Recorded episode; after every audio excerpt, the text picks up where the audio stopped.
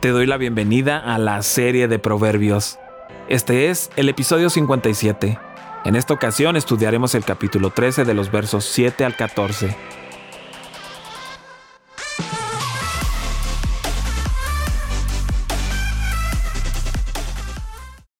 Hay quien pretende ser rico y no tiene nada.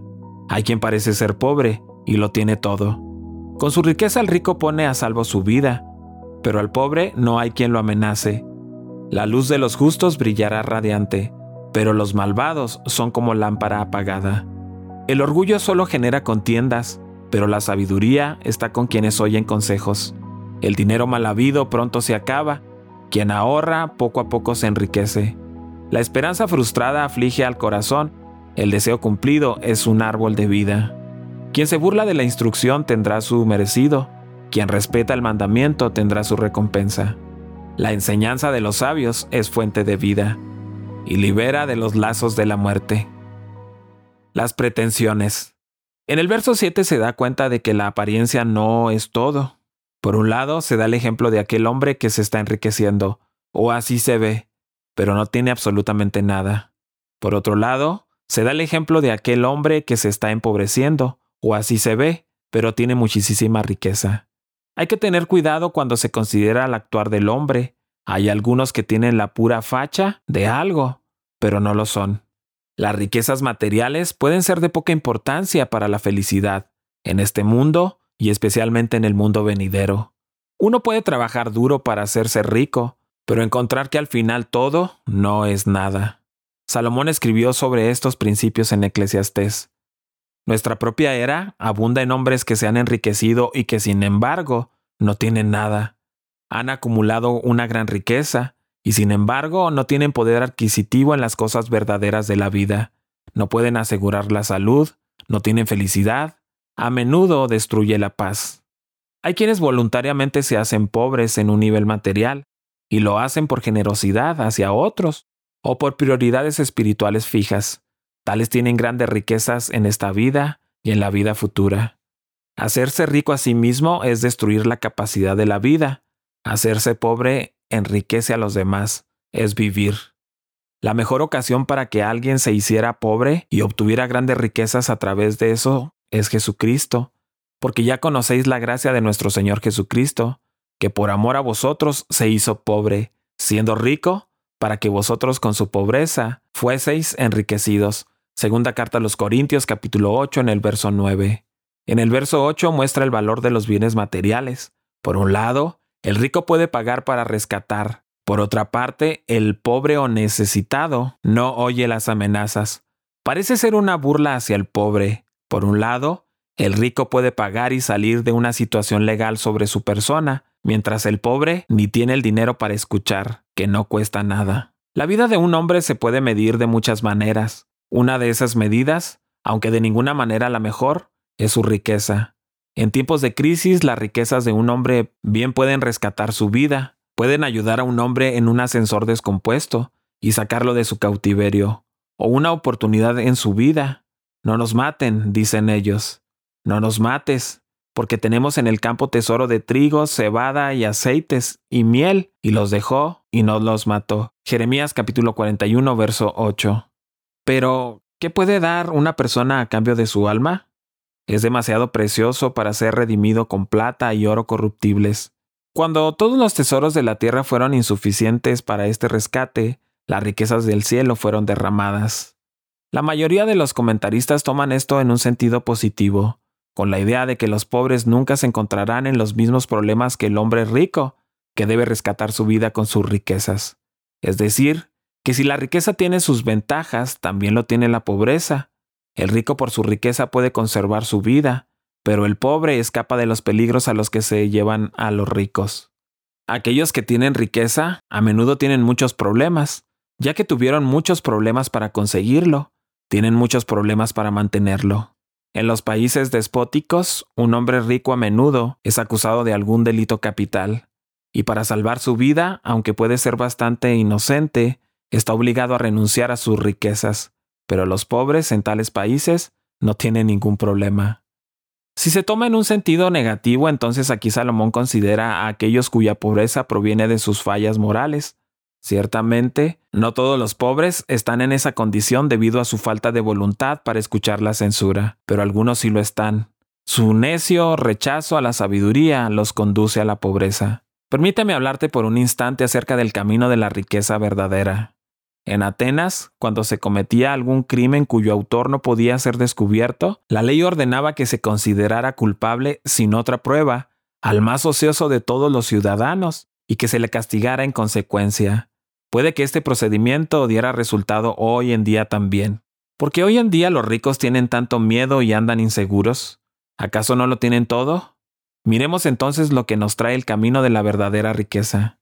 La verdadera riqueza conlleva abundancia. Nada falta, todo lo tiene.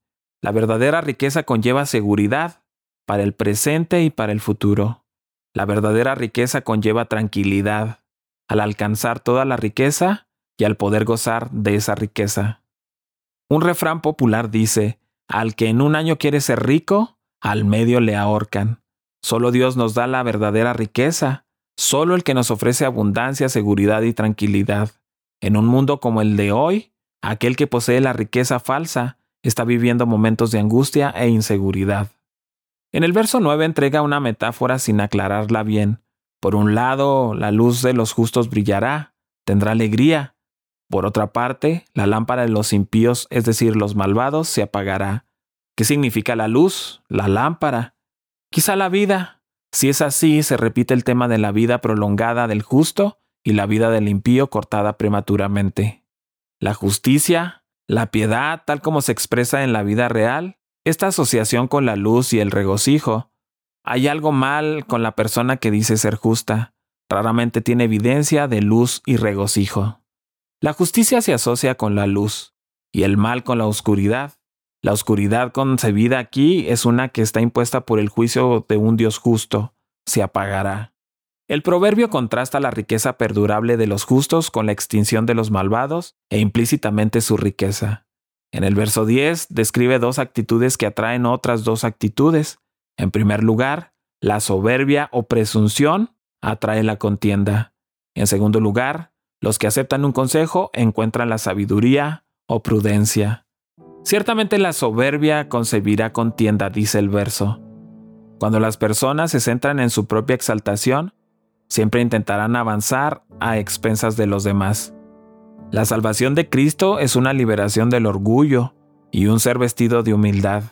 En lo que somos humildes, por ahora somos salvos. Aquellos que escuchan y reciben el consejo de los demás caminan en sabiduría. En el verso 11, la riqueza ganada de una forma vana disminuirá. Tales riquezas de hoy pueden ser la ganancia de los juegos de azar, los robos o la corrupción en el trabajo. Esto puede deberse a que la bendición de Dios no está en la riqueza obtenida por falta de honestidad, o porque tal riqueza no fue ganada por los hábitos de vida que ganan y retienen riqueza.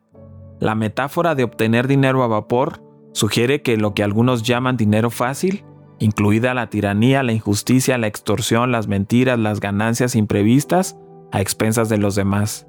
La riqueza que no es el resultado de la industria honesta y el trabajo duro rara vez es permanente.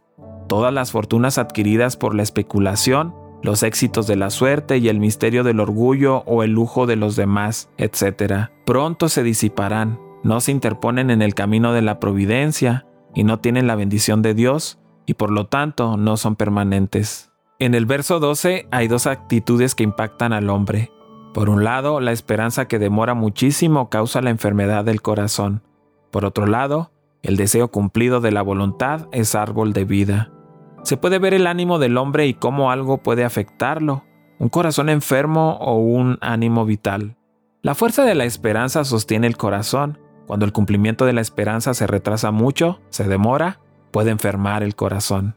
Cuando el deseo de la esperanza finalmente se cumple, trae una vida largamente sostenida. Este principio nos recuerda que aunque el retraso en la realización de la esperanza puede incluso enfermar el corazón, vale la pena soportar el sentimiento de enfermedad a cambio de la bondad del cumplimiento. En el verso 13 muestra dos actitudes hacia la palabra de Dios.